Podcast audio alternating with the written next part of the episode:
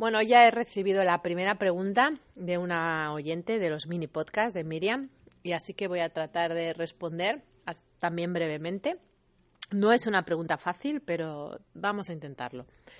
La pregunta es en relación al mini podcast anterior sobre el tema de las discusiones, de los mapas mentales, de cómo nos enganchamos en discutir con alguien que tiene una opinión diferente a la nuestra, en saber cuándo parar y cómo parar sin parecer que la otra persona ha quedado por encima nuestro, incluso cuando a lo mejor sabe menos del tema que nosotros, que eso es algo que os aseguro que sucede muy frecuentemente. Bueno, aquí os diría que va a depender mucho de la situación. Mm, como norma, si es una situación sin importancia, eh, en la que no te estás jugando realmente nada, yo te diría que la pregunta se responde eh, de la siguiente manera. ¿Qué es más importante? ¿Tener razón o estar feliz, tranquilo y contento? En el momento que tener razón te haga estar intranquilo, infeliz o descontento, seguramente estás invirtiendo demasiada energía en tener razón. Para mí esa es la premisa. cualquiera puede pensar de otra manera, ¿eh? pero para mí esa es, la, esa es la premisa. No quiero pasar un mal rato, un mal trago, un sofoco por tener razón en algo que no me va a cambiar para nada la vida, que no que no que es casi una cosa de mi ego, ¿no? Pues que la otra persona se quede con la idea que le dé la gana, si piensa que es más lista o más listo que yo, pues allá él o ella. Tanto me da porque eh, es que no es mi problema. Otra cosa es en situaciones en las que sí que nos jugamos algo. Vamos a poner dos casos, eh, temas de pareja. Mm, delicado, delicado, delicado en este, este tema, ¿eh?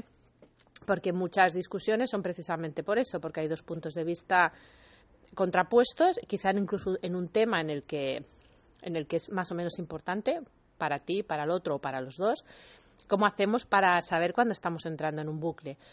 Te volvería a decir lo mismo. En este caso, habría que buscar también ese equilibrio entre la razón y la felicidad. Mm, ¿Cuánta felicidad puedo lograr siguiendo con, con esta discusión? ¿Puedo conseguir realmente un acuerdo con la otra persona? es un tema que no podemos hablar o en el que pensamos diferente. Y tal vez lo único que tengo que decir es, mira, en este tema pensamos diferente. Tú tienes tus razones, yo tengo las mías, y ni yo te voy a convencer a ti de lo mío, ni tú a mí de lo tuyo. Por lo tanto, a que yo paso palabra, lo dejamos aquí.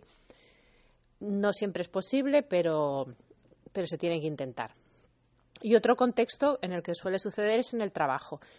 Aquí te digo que mucho cuidado, mucho cuidado con quién estás teniendo esa discusión.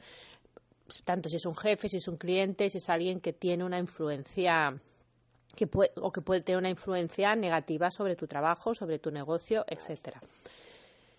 Aquí se impone el principio de prudencia. Voy a discutir sobre un tema, no sobre un tema de cómo hago mi trabajo, ¿eh? que ahí quizás sí que tengo que discutir lo que haga falta, sino sobre un tema que no esté directamente relacionado o en el que yo tenga poca capacidad de influencia para demostrarle al otro que sé más o para tener razón, merece la pena. O incluso voy a discutir sobre un tema de esos delicados con un jefe, compañero de trabajo, o lo que sea, los típicos política, religión, fútbol, mm, exactamente para qué.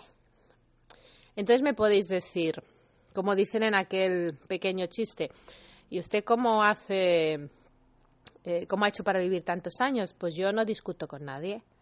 Y el otro le contesta, no será por eso. Y tú le contestas, pues no, no será por eso.